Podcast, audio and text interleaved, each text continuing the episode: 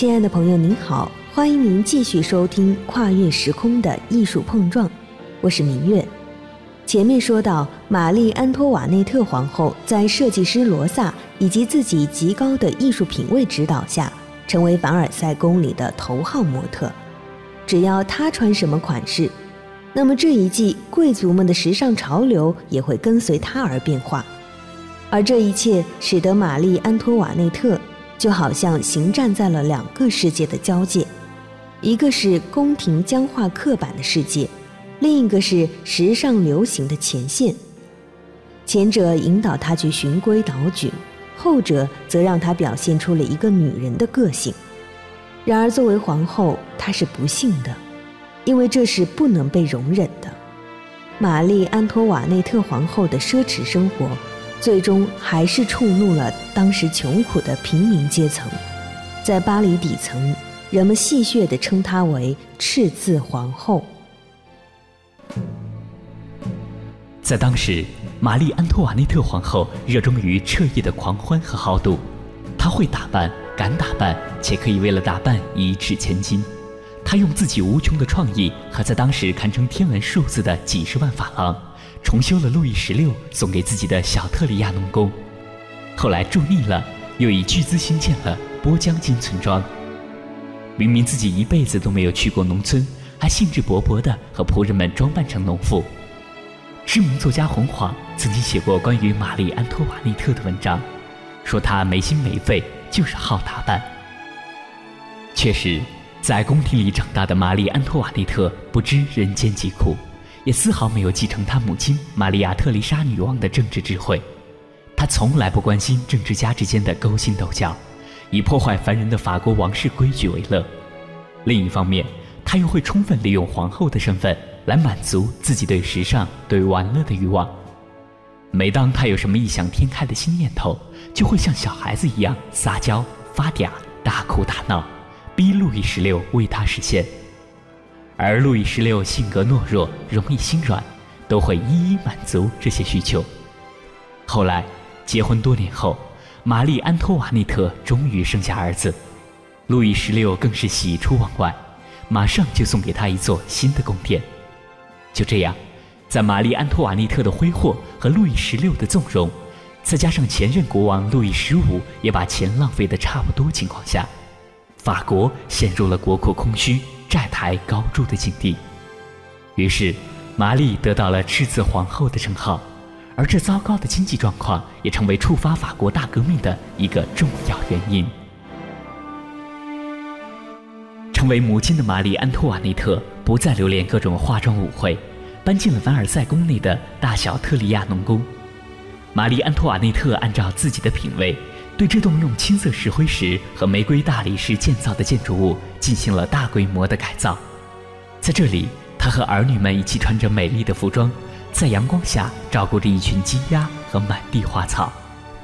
然而，刚开始收获幸福的玛丽安托瓦内特还没享受够天伦之乐，就卷入了宫廷内斗的纷争与仇恨。公爵夫人心生嫉妒，污蔑他偷窃了红衣主教的珠宝。虽然后来查证并非他所为，但是路易十六的一位包庇，致使玛丽安托瓦内特在贵族和平民阶层的评价一落千丈。虽然他的挚友女画家勒布伦夫人为他绘制了一幅画像——玛丽安托瓦内特皇后和她的孩子们，想要通过绘画中母性的诠释来洗白他被恶意丑化的形象。可是比起不理朝政的路易十六，玛丽安托瓦内特奢侈的生活。更容易被作为攻击的目标。随后，法国大革命的火焰燃烧，暴动的人民攻占了巴士底狱，打到了凡尔赛宫。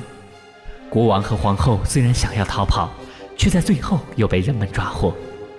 路易十六依旧是如此懦弱，同意着反叛者一系列废除王权的要求，想要在叛军手下苟活。但玛丽安托瓦内特却不是。他显示出了出人意料的坚定和倔强，绝不妥协取缔王权这一决定，采取了各种他能想到的措施去阻挡这一切。在那时，他被政治家们称为王室中的唯一的男人。玛丽安托瓦内特甚至以出卖法国情报的方式，向自己的娘家奥地利王室寻求援助。这一系列的行为被愤怒的法国人民发现，玛丽安托瓦内特最终被宣判为叛国罪，送上了断头台，结束了他的一生。正如传记作者茨威格所说：“一切命运的馈赠都是有代价的。”玛丽安托瓦内特正是用自己的生命支付了这笔名为“幸福人生”的费用。历史的必然性使得这一切的发生都是如此合情合理，而玛丽安托瓦内特只是在这条历史长河中的沧海一粟。不识得人间疾苦的人生，反而让他能够肆意去追求所有的美和享受。作为贵族的尊严，也让他在面对叛军的质疑和审问时绝不低头，至死都保持着皇后的倔强。在玛丽安托瓦内特生命的最后一刻，当她走上七星台时，踩到了刽子手的脚，她还在向那位先生行礼之前说：“抱歉，您知道我不是故意的。”她在最美的时刻走向了覆灭。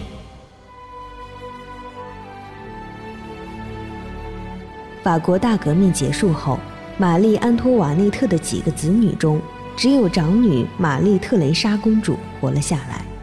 两个王子都先后死于虐待和疾病，但生存于乱世的代价是残酷的。玛丽特蕾莎公主坐过监狱，遭受过殴打。后来，随着拿破仑在俄国的一败涂地，1815年波旁王朝复辟。玛丽特蕾莎公主变成了昂古列姆公爵夫人，她被邀请回到了王宫，并开始对革命党人的复仇。昂古列姆公爵夫人常常公开表示，她对主导法国大革命的各大党派的憎恨，曾经叫人放火焚烧俱乐部和出版社，企图用炸药轰炸先贤祠未遂，还派人刺杀被流放的革命者。波旁王朝复辟最终持续了十几年，当时的法国经济衰退，国王又开始了对人民的横征暴敛。大文豪雨果的著作《悲惨世界》的前半部分就是以这一时期为背景，雨果通过女主角方汀的凄凉遭遇，表现了波旁王朝复辟时期法国普通人的悲惨生活。这样就产生了一个矛盾。阅读《悲惨世界》时，我们会对处于社会最底层的方汀无比同情；而如果了解了玛丽安托瓦内特皇后子女们的遭遇，又会觉得他们很可怜。但有一点是毋庸置疑的，那就是人生不易。无论是平民还是公主，在纷纷扰扰的大时代中，其实都没有什么办法掌控自己的人生。这样的结局。真是令人沮丧。而如果玛丽安托瓦内特皇后回顾自己的一生时，她最想回到的又会是哪一段时光呢？我想，应该会是一七六六年的春天吧。在那个阳光明媚、绿草如茵的季节里，十一岁的玛丽安托瓦内特还不知道自己将与法国王子路易十六订婚。不知道自己过几年会为还没生出儿子而哭泣烦恼，他只知道那天的天气很好，他要和女伴们一起玩耍，一起欢笑，一起感受春日的温暖阳光，一起听小鸟清亮的歌声，一起寻找最大最美的花朵，一起享受这转瞬即逝的快乐。可是啊，最美的时光。总是走得最匆匆的。感谢您收听《跨越时空的艺术碰撞》。想了解更多的艺术传奇，欣赏高清画作解读，收听往期精彩节目，你也可以关注凡尘工作室的微信公众号。凡是非凡的凡，尘是清晨的晨。我是明月，我们下期节目再见。本节目由凡尘工作室策划制作，总策划王小晨，执行策划赵翠氏，制作人马素双。